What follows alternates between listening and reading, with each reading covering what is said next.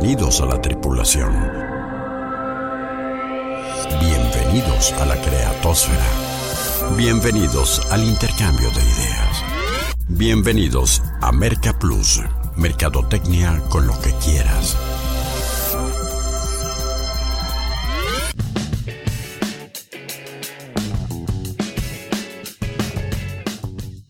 Como afortunadamente aún nadie le vende a los robots, la mercadotecnia sigue siendo tan fascinante y tan desafiante para los seres humanos que cada semana nos merece este espacio en torno a ella. Con el gustazo de siempre les saluda Rodolfo Guerrero para invitarlos a un nuevo contenido para inquietar tu intelecto y detonar tus ideas, amigo mercadoide.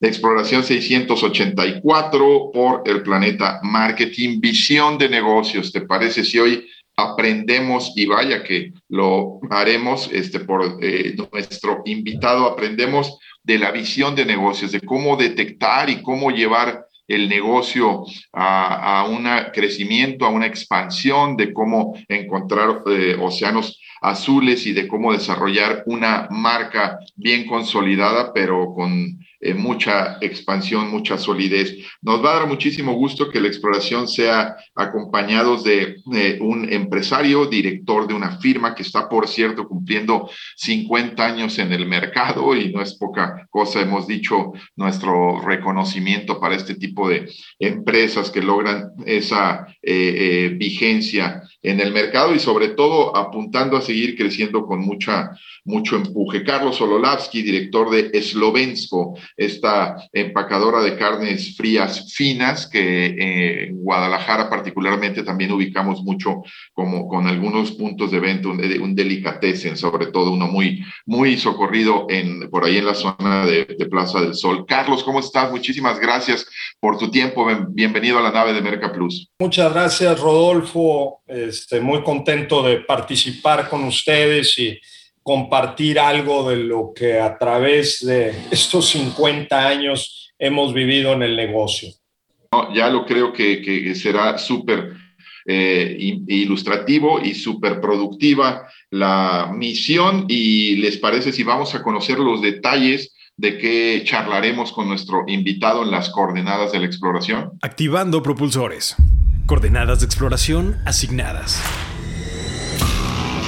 Hay historias que nos enseñan, explican y motivan sobre las complejidades y retos para crear, mantener y expandir una empresa. Hoy en la exploración 684 por el Planeta Marketing te contaremos una de esas historias con nuestro protagonista invitado, Slovensko, la marca de carnes frías que cumple medio siglo tiempito bastante presumible y con quienes llevaremos a cabo un interesante viaje sobre visión de negocios. La charla irá desde la ayuda de los ancestros, muy ad hoc con las fechas, para decidir en qué sector participar, hasta cómo sobreponerse a grandes adversidades o especializarse en nichos en los que no pensaron inicialmente participar, pero que descubrieron y se esmeraron en entender hasta el punto de los detalles cruciales, como por ejemplo escuchar las necesidades y requerimientos del cliente. Pues no se diga más, volemos hasta allá, que esto estará de rechupete. Despegamos en 5, 4, 3, 2, 1. Y dicho lo anterior y entrando un poco en el tema, ¿por qué no nos cuentas un poco la historia eh, para arrancar, eh, eh, estimado Carlos, de Eslovensko? ¿Cómo, ¿Cómo surge? De hecho, me llama la atención si en la, narrativa nos, nos dices de dónde se origina el nombre, ¿no? Y, cómo empezó tu padre, entiendo, este negocio. Eslovensko quiere decir eslavo, es como decir regiomontano, es el lugar de origen de, mis abuelos. Igual que decir el tapatío está lleno de taquerías, el tapatío o cosas así. Eslovensko quiere decir eslavo y mi abuelo y bisabuelo llegaron de la antigua Checoslovaquia, que hoy se, se, dividió en República Checa y en República Eslovaca. Y cuando mi papá le pidió consejo a mi abuelo respecto al nombre, por ahí tenemos la carta todavía este, y un telegrama donde le dice, ¿por qué no tratas eslovensko? Se oye muy bien y nos define. Entonces, de ahí viene el nombre de Slovensko, Rodolfo. Oye, qué maravillosa parte del gentilicio eh, eh, eh, extranjero que suena bien en castellano, ¿no? Porque también hay unos que este, son un poco impronunciables en nuestro idioma, pero este, padrísima esa parte de la anécdota. ¿Y tu papá ya tenía algún antecedente de trabajar en esta industria de las, de las carnes frías, de las empacadoras? ¿Vio el potencial o cómo, cómo le surge a él esta curiosidad por emprender en este sector? E, e, es, muy interesante tu pregunta y nos lleva quizá una de las anécdotas más bonitas de mi vida. Eh, voy a ir revolviendo algunas ideas. Este, quizá lo más difícil que yo he eh, enfrentado al tomar las riendas del negocio durante todo este tiempo ha sido el ser empleado e hijo. Al ser un negocio familiar, como la mayor parte de las empresas de México, es muy difícil romper este vínculo o esta subordinación, eh, estos cariños de, de, familia. Pero bueno, recuerdo una vez que, que me llamó mi papá a su oficina y me dijo, ¿qué crees de la reencarnación? te recuerdo que estoy hablando con mi papá y con el dueño de la empresa, ¿no? Le digo, bueno, ¿qué quieres que te diga? Dame una orientación y te contesto en ese sentido. Me dijo, no, no, no, dime la verdad, ¿qué piensas de la reencarnación? Papá, eso es basura, ¿no? No sé a qué viene el tema. Generalmente teníamos pláticas respecto a la lana, la gente, el producto. Para ubicarnos un poco, ¿qué, ¿qué edad tenías tú y tu papá en esa plática? Papá debía de haber tenido sobre 55 años y yo sobre 25, 28 años, ¿sí? Qué bien. Y entonces papá me, me avienta sobre el escritorio unas fotografías y me dice, checa eso. Y en, esa, en esas fotografías aparece quien sería mi tatarabuelo parado enfrente de una carnicería en Checoslovaquia, ¿sí? Y la verdad es que me movió mucho y, digo, no entiendo checo, pero puedo ver una fotografía, puedo ver carniceros, puedo ver carne, que eso lo identifico a ojo cerrado, pero lo más importante es que ahí dice Ololavsky Resnik, Ololavsky carnicero, ¿no? Y entonces papá siempre ha defendido mucho su sangre y el comentario de que la sangre llama. Entonces, en este sentido, parecería que lo tenemos en nuestros genes, pero se brincó dos generaciones porque cuando el abuelo vino, vino a México, vino a trabajar a la fundidora de fierro y acero de Monterrey junto con un grupo de técnicos europeos, y mi papá después estudia en el TEC de Monterrey, ingeniero mecánico administrador, y empieza a trabajar en una empresa de fabricación de máquinas, ¿no? Entonces, yo siempre pensé que mi orientación eh, familiar venía por el tema de la ingeniería, de las máquinas, de los fierros. Y cuando le empezamos a rascar a la historia, ya cuando mi papá tenía este, 10, 15 años metido en el negocio, nos damos cuenta que la familia siempre había sido carnicera, ¿no? Entonces, la sangre, la sangre te llama de alguna manera, debe de haber alguna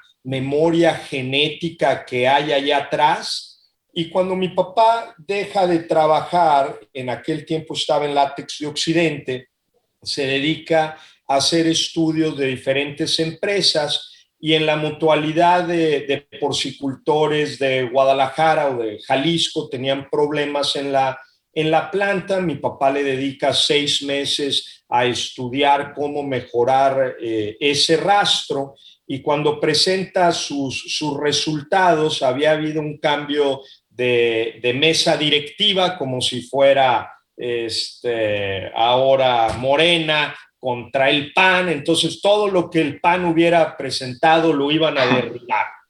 Y le pagaron a mi papá el estudio y mi papá dijo, ¿y qué hago con esto? Y le dijeron, técnicamente haga lo que usted quiera. Entonces, después de seis meses de haberse dedicado a estudiar cómo mejorar un rastro, eh, es como comienza él con la idea y después la cristaliza en formar una pequeña empacadora de carnes frías en 1972. Oye, qué, maravilla esta, esta historia, ¿no? Y sobre todo eh, llena de, elementos que la hacen muy interesante esto de, del ADN familiar y, la parte del conocimiento técnico. Ahora sí que el estudio de mercado para validar el, proyecto se lo pagaron a tu papá, ¿no? Este, y terminó por no tener la, mínima este, duda en, aquel entonces, ¿no? que me imagino que eh, en aquellos ayeres pues no habría tanta, tanta, eh, tantas marcas compitiendo en el mercado y la oportunidad parecía todavía más eh, apetecible, ¿no? Se, se, abre una oportunidad ahí. Papá ve el rastro y ve todo esto y yo creo otra vez que, que la sangre llama, porque entre un, un, rastro y una empacadora hay una diferencia muy grande. En uno sacrificas los animales y los porcionas y en la empacadora los conviertes ya en, en, en pequeños productos, ¿no? Y papá siempre menciona que recordó en la familia ver a la abuela, mi bisabuela, preparar las salchichas este, directamente en la casa. Es una, una, una cuestión muy europea, ¿no? Este, entonces vino a, a, revivir todas esas cosas de infancia, de ver a la familia reunida en la cocina, haciendo, eh, preparando la comida, ¿no? La comida de muchas maneras nos une a todas las etnias este, y cada uno, digo, si estuviéramos en México, los tacos, el pozole, la birria, lo que me quieras contar. Las broncas se resuelven, las importantes en la cocina, ¿no? Este, entonces, este, pero de ahí, de ahí papá empieza, empieza con la, con la empacadora este, tomando un curso con una empresa Laboratorios Griffith y este, ahí conoce a Santiago Serna, que era eh, yerno de el dueño de la empacadora Pavo, que en aquel tiempo era la empacadora más grande de México. Eh, el señor Joaquín Colín, un hombre muy especial al que yo quise mucho como niño y lo vi muy pocas veces, pero era un hombre que te veía a los ojos, aunque fueras un niño, y sentías que tenías toda su atención. En fin, su yerno tenía todas las máquinas para empezar el negocio y en ese curso le dice a mi papá, ahí tengo los fierros, vámonos este, asociando. Y mi papá nunca ha sido de socios, pero, pero eh, hacen un, un convenio, le dice, mira, te presto las máquinas un año, Carlos, empieza el negocio y vemos a ver qué pasa. Y al año que se juntaron, eh, mi papá le dijo este, a Santiago, ¿sabes qué? Este negocio no da para mantener a dos familias y creo que todavía le dio crédito de varios años para que le, le pagara las máquinas. Su hijo es mi mejor amigo y, este, y bueno, así nació la, la empacadora con máquinas prestadas este, en un año de prueba, eh, con recuerdos de lo que se hacía en la, en la casa de los abuelos. Iniciando transmisión para el Planeta Marketing de Expedientes CX en 3, 2, 1. La Navidad es la época del año en la que más regalos hacemos y recibimos. Mostramos nuestro lado más generoso y nos rompemos la cabeza para dar con el regalo que va a ilusionar a nuestros seres queridos. La época navideña también es un momento ideal para que demuestres a tus clientes lo importante que son para tu proyecto. Eso sí, tienes que tomar en cuenta que en Navidad tendrás muchísima competencia, ya que es posible que tus clientes reciban diferentes obsequios de otras empresas.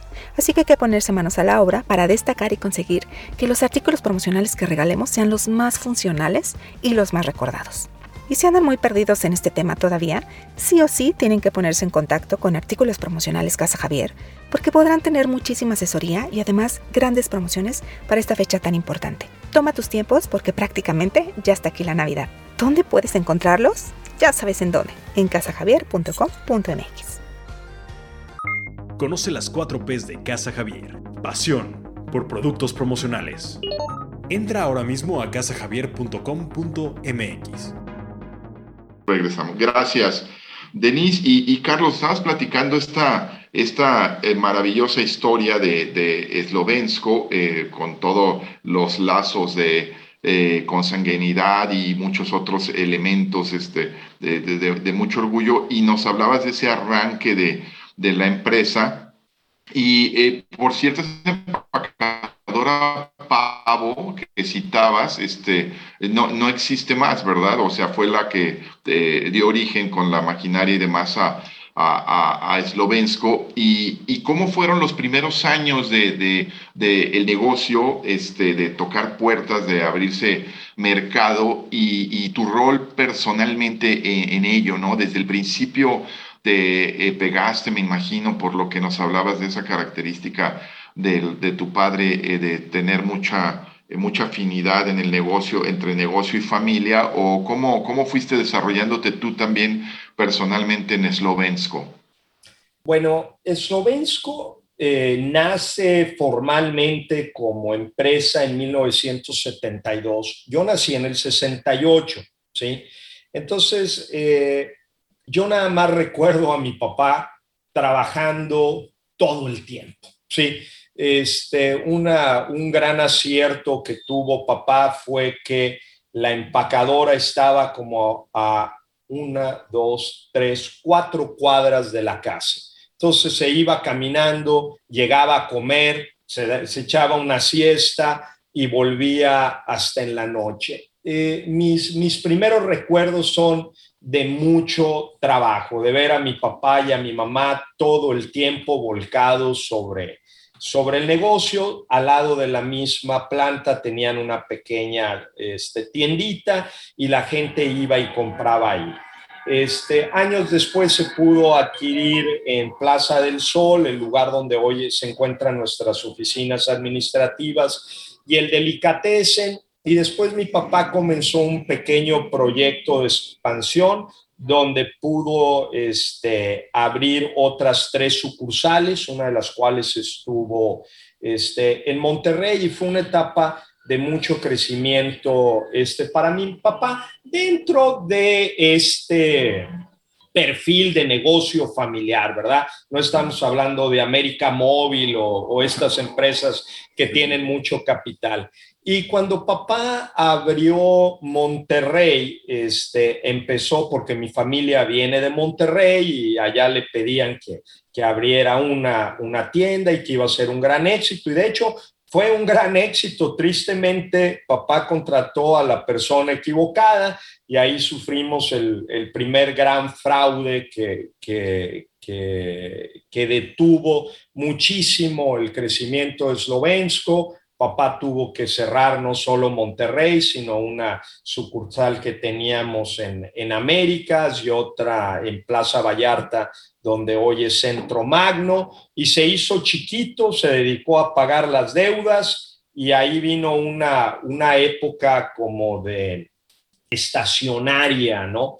Eh, yo me fui a estudiar a, Monterrey, no sé, de alguna manera tenía yo guardado, mi papá había estudiado en el TEC y yo quería estudiar en el TEC, este, papá apoyó, apoyó esa idea y, este, y cuando volví, este, pues ya me dediqué de lleno, yo empecé a trabajar con él en 1991, más o menos como seis horas después de mi graduación.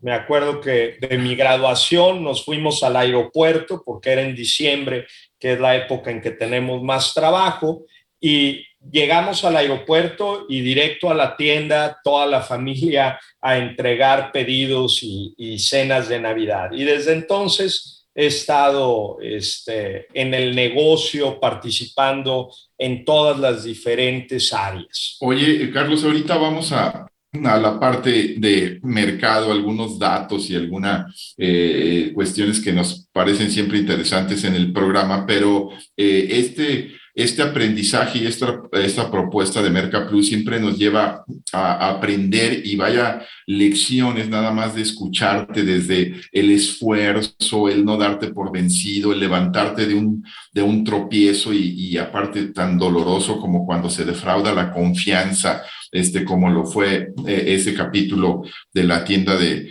de, Monterrey, pero pero qué, qué maravilla y, qué, tan importante te quería preguntar en el ADN de la, del eslovensko, de la empresa, es esta, esta parte de volver a confiar en la gente, porque lo sé de primera, de primera mano y, lo, lo, palpas cuando entras a la tienda, a la delicatessen acá en Plaza del Sol, de la, el ambiente de trabajo, la sonrisa con la que trabajan tus colaboradores y la generosidad que, eh, con la que se conducen ustedes en sus formas empresariales y en sus formas directivas. ¿Cómo es esta parte? Déjame abusar de la confianza, ir a la intimidad, de decir, híjole, a lo mejor tu papá después de esa dice, no, sabes qué, voy a ser súper estricto y la gente me decepcionó y todos son iguales y, y demás, pero ¿cómo se reponen y por qué lees tú toda esta, esta lección de vida, ya no empresarial, de, de confiar en la gente y de ser generoso con tu gente? Bueno, este, 50 años es realmente un chorro de tiempo, ¿no? Y, sería, sería muy egoísta y falso decir que esto lo hemos logrado en la familia. En realidad, somos un equipo y somos una familia junto con nuestros colaboradores, ¿no? Eh, hay, cuatro valores con los cuales dirijo este negocio y me tomó como 10 años eh, formular la misión, visión y valores de, del negocio. Eh, siempre los había visto pegados en las paredes de las grandes empresas y cuando estudié en la universidad me, me pidieron que, que estudiara a fondo lo de misión, visión y valores pero a veces estás muy joven o no entiendes lo que hay detrás de, esto. Eh, te voy a decir los valores con los, que, con los que dirijo el negocio. La familia, el trabajo, la eficiencia y la honestidad. Trato de que todas mis decisiones vayan en este sentido, ¿no? Es bueno para mi familia, es bueno para la familia de mis colaboradores y entonces tomo las decisiones en ese sentido. El trabajo me lo infundió papá, hay una ética de trabajo, nos levantamos las mangas y le entramos a la chamba como venga, ¿sí? Hay días largos, este, hay, hay jornadas pesadas, pero siempre después de eso viene un momento de gran satisfacción, ¿no? En el tema de la eficiencia, este, te defino lo que eficiencia quiere decir para mí. Hacer más con lo que tienes. Y en un México este, de recursos ilimitados y también escasos al mismo tiempo, tienes que jugar con las canicas que te dan. Sí. Y, y, y checas y todo. Una anécdota ahí de una vez que se descompuso la embutidora del negocio y mi papá habló a la empresa en Estados Unidos y le dijo que quería una refacción, entonces ya le dijeron pues que qué modelo era y ya le dio y le dice, oiga, ¿usted tiene ese modelo allá funcionando? Sí. Dice, ¿no lo puede vender para nuestro museo? Es increíble que usted tenga esa máquina funcionando. Le dice, y lo que tú no sabes, le dice mi papá, es que de aquí se va a ir a Latinoamérica y va a trabajar otros 50 años, ¿no? Eso es eficiencia, ¿no? Cuando tienes estas máquinas, este, pues ya de, de, de, tecnologías muy viejas, pero las mantienes caminando. Aprovechar los recursos al máximo. Al máximo, ¿no? Digo, cuando hay, cuando hay capital es muy fácil, cuando hay dinero es muy fácil dirigir, ¿no? yo quisiera ser, este, pues no sé, el director del Real Madrid o del PSG, que el Paris Saint Germain, ah, tienen un jeque atrás con toda la lana y dice, oye, pues tráete a Messi, ¿no? Este, oye, necesitamos publicidad, háblale a Rodolfo Guerrero y págale lo que necesite y que te dirija, ¿no? Pero cuando no tienes capital, la eficiencia se vuelve cardinal, ¿sí? Y la honestidad, este, así como dijiste que se vale decir todo, me dice mi papá que cuando él entró a fabricación de máquinas y, y, cometió su primer gran error, le dijo el director, mira Carlos, tenemos un presupuesto para pendejadas, ¿sí? Se vale cagarla, pero no te lo acabes solo, ¿sí? Avísanos, ¿no? Bueno, este, en ese sentido yo siempre le digo a la gente, si nos equivocamos, si metemos la pata, por favor, avisen y veamos cómo resolvemos los problemas. Todo tiene solución.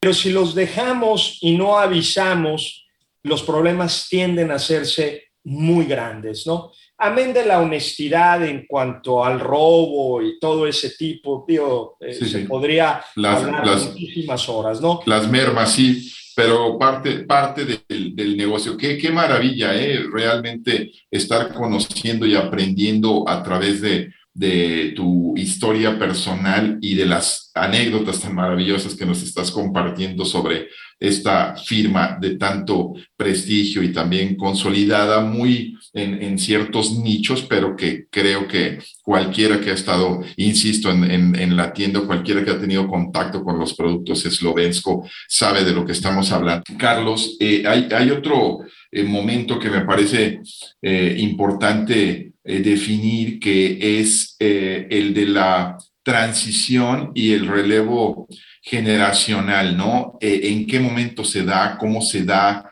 ¿Cómo lo viviste de forma personal? ¿Lo veías venir o, te sorprendió? Porque esto a propósito de aplaudir y reconocer las cinco décadas de, de en el mercado, no es nada común y nada frecuente y muchas veces este tema de conducir eh, con ese equilibrio de una empresa eh, familiar con una familia empresarial que, que, tenga armonía en las dos pistas, eh, pues debió de haberse, eh, puede, puede, ser un poco complejo, que me quedó clarísimo desde la primera decisión de tu padre de tener muy cerca el trabajo de la, de la casa, que, que ya, ya, ya apuntaba a, a seguir dando prioridad a esos dos aspectos que yo diría son fundamentales en la vida de un ser humano. Pero ¿cómo fue la transición? ¿Hace cuántos años estás al frente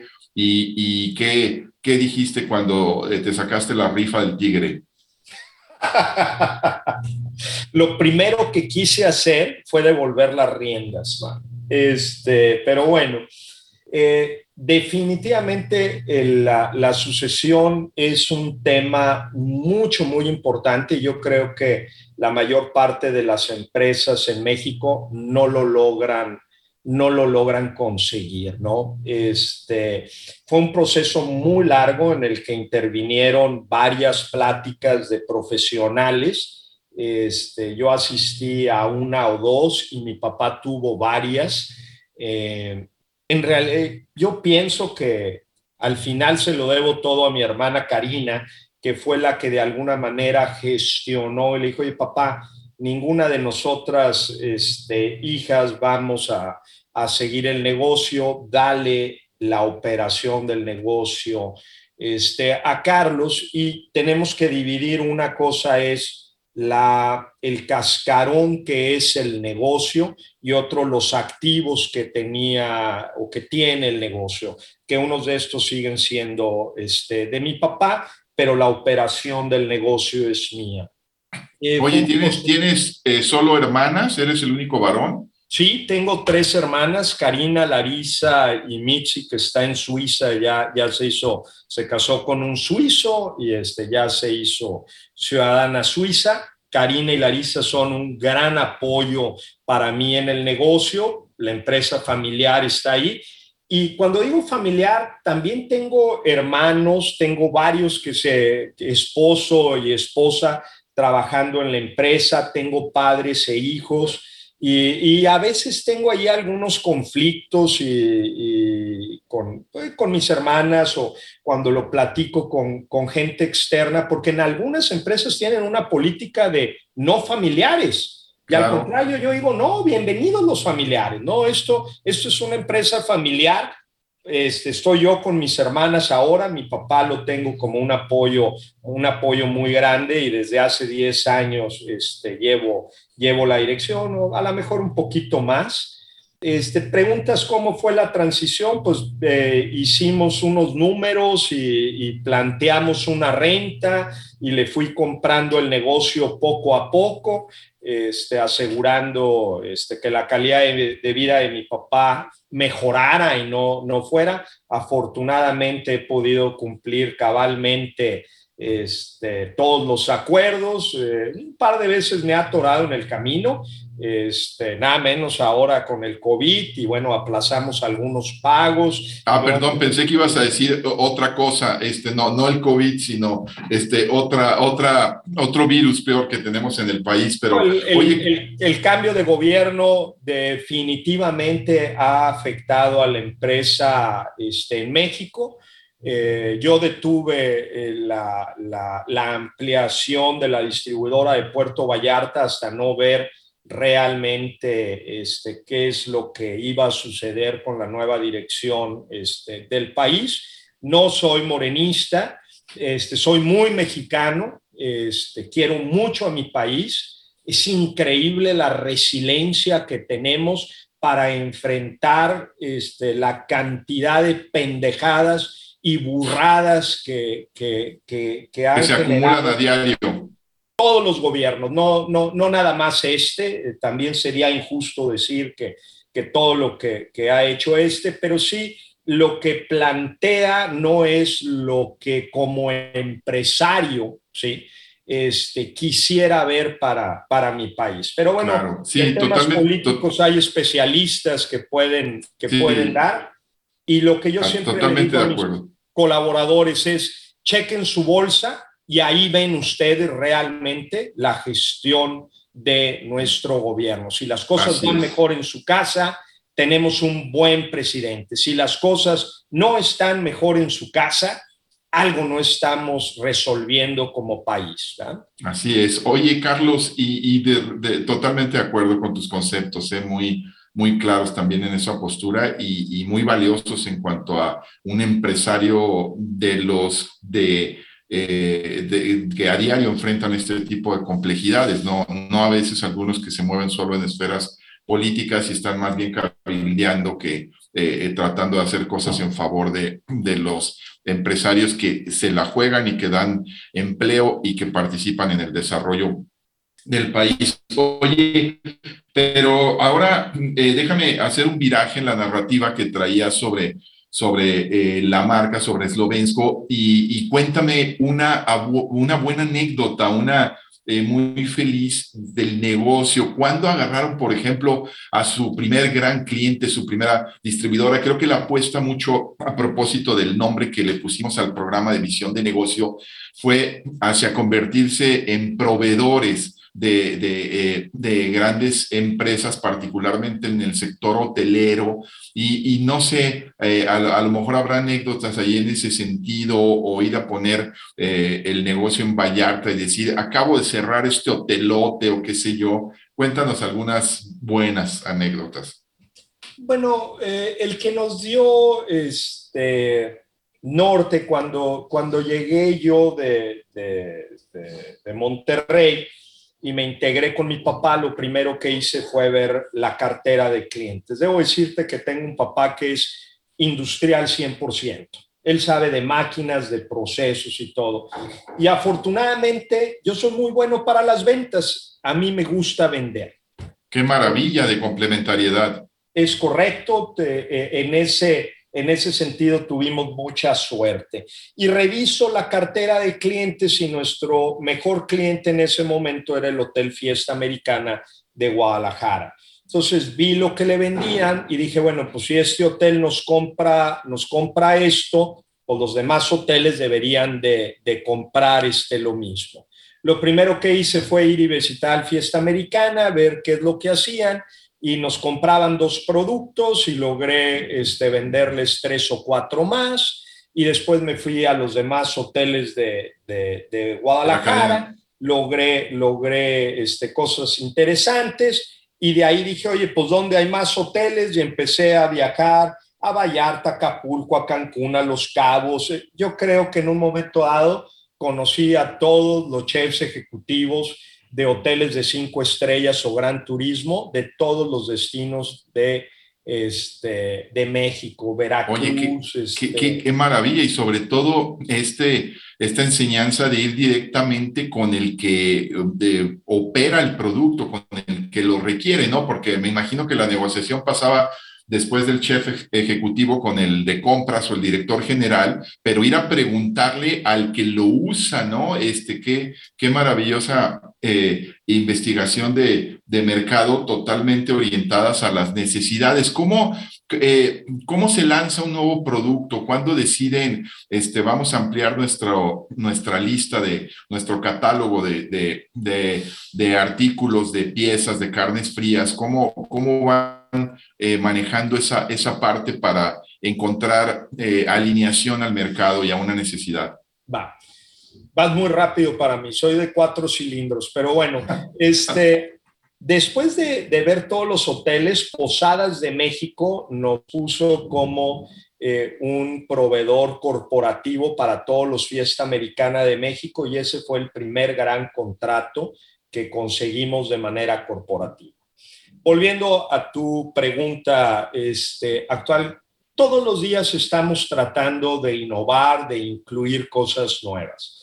Escuchar a los clientes es valiosísimo, ¿no? Este, si algo tendría que criticarme es que hablo demasiado y escucho muy poco, ¿no? Hay por ahí un, un dicho que dice que tenemos dos, dos oídos y una sola boca para escuchar el doble de lo que hablamos. Pero si le pones atención a los clientes, ellos mismos te dicen qué es lo que necesitas y te lo están pidiendo a gritos si tienes la paciencia de escuchar a la gente que usa tus productos. A veces el, ser el hijo del dueño o tener una posición te, te pone como en un lugar privilegiado. Y, y, realmente donde está es en el campo de batalla. Si te metes con el cocinero y él te dice, es que la salchicha, eso de estarle quitando el plástico, que es algo que ya no vemos, pero durante mucho tiempo todas las salchichas en México venían recubiertas de, un plástico, los que tenemos 50 años o más, pues lo, debemos de, de recordar, Rodolfo. Y entonces, eh, eh, pequeños avances como esos, dice, ah, bueno, las necesitamos sin plástico, o los de hot dogs querían que, que, los paquetes fueran múltiplos de los panes que vienen en los empaques de Bimbo, que es el líder en pan de hot dogs. Entonces, ir empatando salchichas con panes y el tamaño de los jamones, hoy que sea cuadrada la rebanada para que quepa en el pan y no sé, la chistorra la quiero más picante y las porciones Oye, este, muchas, salen muchas de, cosas, de muchas cosas prácticas, perdón que por la interrupción, muchas cosas prácticas, pero que cuando lo ves en la operación y lo multiplicas en esto de tiempos y movimientos y de eficientizar recursos, ya lo creo que que debe ser muy importante. Oye, Carlos, y esta parte del, de, de, la visión de negocios pasa mucho por un capítulo que me, que me brinqué eh, eh, de parte de ustedes de cómo, cuándo deciden ir, ir más bien eh, con la marca de carnes frías ya tomando prestigio y apostándole a la calidad, y cuándo deciden direccionarla hacia ser proveedores de de hoteles, por ejemplo, y no apostarle a las tiendas, a la operación más compleja y a lo mejor un volumen, me imagino, más pequeño de, este, de, abrir muchas tiendas y de vender al público este, final en, menudeo, por decirlo de alguna manera. Bueno, eh, la primera idea que tuvo papá fue la de abrir sucursales. Después de este gran fraude, me imagino que se dio cuenta que no tenía el equipo para poder este, multiplicarse en diferentes este, ubicaciones, ¿no? Definitivamente la gente es lo más importante que hace o que conforma un equipo de trabajo, ¿no? Pero, pero no cualquier tipo de gente, la gente correcta, ¿eh? Porque siempre hablamos del activo humano, sí, pero el que está comprometido, el que conoce tus valores, el que está contigo en las buenas y en las malas, ¿no? En esta pandemia, durante dos meses, trabajamos medio tiempo sin paga, no dejé ir a ninguno de los colaboradores y les dije, tengo de dos sopas, ¿sí? O se va a la mitad o trabajamos medio tiempo. Ustedes me dicen, inmediatamente dijeron, trabajamos medio tiempo y después de un rato sacamos el, el barco adelante y en estos momentos estamos teniendo ventas récord. Y yo hablo con el director comercial y digo, pero ¿cómo es posible, no? Este, todavía no se recupera el turismo y muchísimas cosas que hicimos en diferentes áreas, todas están contribuyendo en su medida, ¿no? Este, ha sido, ha sido mucho trabajo, mucho compromiso y mucho de la gente que tenemos que, que está dispuesta a ir para allá porque también ven el compromiso. Esta empresa es para sus colaboradores, esta empresa no es para mí, sí, este, la gente que viene y trabaja aquí, les digo, pasan más tiempo entre ustedes que con su esposa y sus hijos. Somos una familia, ¿sí? Llevémosla bien y hagámosla que funcione, ¿no? Tratamos de descansar eh, un sábado sí y un sábado no. A veces logro que un colaborador venga uno de los tres sábados del mes para que pase más tiempo con su familia. Y tú me hablas que eso se siente, claro que se siente. La gente está contenta, va al trabajo con ganas de desarrollarse, ¿no? Entonces, este, el equipo, el equipo lo es todo, ¿no? Y el equipo suple cuando alguno se siente mal o, no está trabajando al 100%. Perdón, Rodolfo, dime. Sí, oye Carlos, y, eh, y toda esta, eh, esta filosofía que, que, la estás describiendo con bastante naturalidad y que luego podría dar la impresión a nuestros amigos radio escuchas, nuestros amigos mercadoides, de que eh, es sencilla de aplicar, pues en el día a día, ya lo creo que se, se vuelve un poco complejo, pero también debe ser muy confortante y muy padre, y era el punto que quería ir, ver la coronada, no, no solamente en las ventas y en lo que ya citabas de eh, un ambiente agradable que también se valora, hoy que todo el mundo habla de salario emocional y demás, sino también en reconocimientos como que el que acaban de recibir, ¿no? Que creo que son muy estimulantes para seguir adelante y decir, pues voy en el camino correcto. Platícanos un poco cómo eh, surgió esto y cuándo recibieron este último reconocimiento de muchos que han coleccionado en su historia.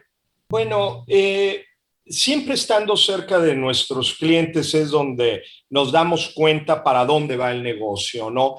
Y cada vez más en la industria turística y más ahora con el, con el tema del COVID y toda la necesidad de tener una garantía de inocuidad alimentaria, este, México empezó a adoptar algunos distintivos de calidad. El primero fue el distintivo H, y ahora tenemos este, este distintivo cristal que lo otorga una, una empresa inglesa y se lo dan a los turoperadores para decirle, oye, aquí cumplimos con altos estándares de calidad de manera que la gente que venga no se va a enfermar por malos manejos o negligencia, ¿no? Entonces, nosotros vemos que, que la mayor parte de los hoteles están preocupados por tener este, este distintivo y parte de eso es visitar a los proveedores y tratar de compartir con ellos eh, esta filosofía. Entonces, este, inmediatamente dijo, oye, nosotros necesitamos tener ese distintivo. Oye, pero es que no eres un hotel. No soy un hotel, pero, pero atiendo a hoteles. Entonces, necesito tener este distintivo. Hay que sacarlo y ver qué es lo que se necesita. Y realmente no, no fue un, un tema muy complejo, hubo que cambiar algunas, algunas o implementar algunas metodologías que no teníamos en su momento, pero nos permite estar más cerca de los clientes y decirle, oye, yo también estoy pensando en lo mismo que tú. Para ti es importante garantizar que nunca vayas a perder un cliente una convención porque tuviste un mal manejo, ¿sí? Para mí eso es más importante porque yo, vivo de ti. Somos un equipo. No solo somos un equipo entre nuestros colaboradores, somos un equipo con nuestros clientes. No se trata simplemente de vender y sacar una utilidad en el momento. El que lo ve con eso está perdiendo de vista este, el negocio. Digo, después de 50 años, te puedo decir que tenemos clientes que tienen más de 40 años comprando sus productos. Y tenemos clientes institucionales y tenemos clientes personales que acuden a nuestra tienda de, de, Plaza del Sol y los conocemos por clientes y cada Navidad vienen por su pavo, por su pierna, por su lomo mechado y han ido y los escuchamos y nos dice, oye, ya me cansé del pavo y la pierna, ¿no tienes bacalao? No, pero el año que entra lo tenemos y ya nos cansamos del gravy de pavo, ¿por qué no tienen otra cosa? y ya tenemos un chutney de manzana y un gravy de mostaza y uno de arándano y contratamos una chef para que nos dé más opciones y oye, pero es que no necesito una ensalada y ya desarrollamos una ensalada. Entonces, todo el tiempo estamos escuchando a nuestros clientes. Me hablas de, de océanos azules en la invitación que me mandaste. Sí. Nada más abran los ojos, man están allá afuera. No se necesita ser un genio, nada más detente un poco y ve con tu consumidor final qué es lo que necesitas. La mayor parte de las veces tenemos miedo de afrontar porque sabemos lo que necesitan. Eh, calidad, precio, servicio, ¿sí? Con el precio ay, ahí van las utilidades, ¿no? Con la calidad, otra vez, chin, Marín, y es que cómo le raspo acá. Y en el tema de servicio, híjole, estamos en México a 10, no, 10, 15, 20 cuadras de, del desfile, ¿no? No puedo, cuando llego a un negocio y me dicen, es que ya cerramos, oye, son las 8, falta un minuto, ya no lo voy a atender no, no, no, no, no. Yo quisiera tener una alfombra roja afuera de la, del negocio para que el que pase a la hora que, que sea entre y venga y tenga negocios con nosotros. Claro, sí, totalmente de acuerdo en, los conceptos y la verdad es que eh, con esta charla me queda clarísimo si las empresas son a imagen y semejanza de sus directivos, de sus fundadores, pues está clarísimo eh, el futuro de la firma. Eh, ha sido un placer verdaderamente tenerte. Lamentamos la, la limitación de tener solamente eh, una hora al aire para poder estar escuchando tus conceptos, pero de muchísimo aprendizaje. Muchas gracias también por tu generosidad para para compartirnos todas estas anécdotas y todas las claves en alguna medida de la operación de tu negocio.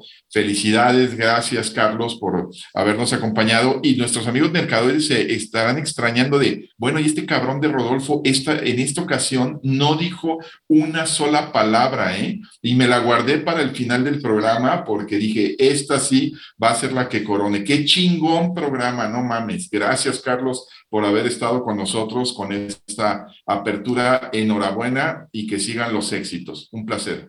Agradezco mucho, Rodolfo, el tiempo. Tratar de resumir 50 años de, de vida empresarial en una plática es, este, es, muy difícil. Realmente es un tema que, que me apasiona.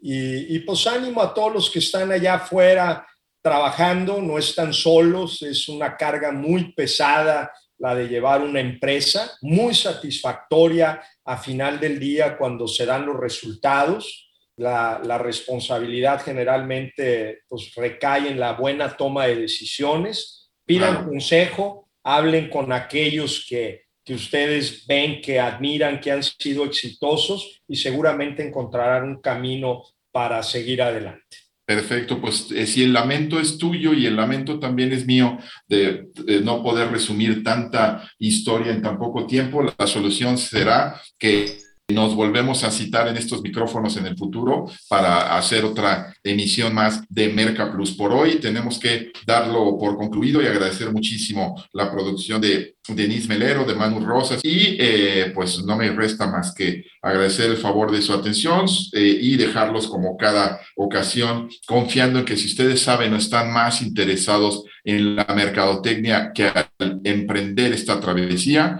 nosotros entonces cumplimos con la misión. Por ahora, nuestra exploración por el planeta marketing aquí termina para dar paso a la reflexión y la interacción diarias. Hagamos contacto nuevamente en esta frecuencia en 167 horas.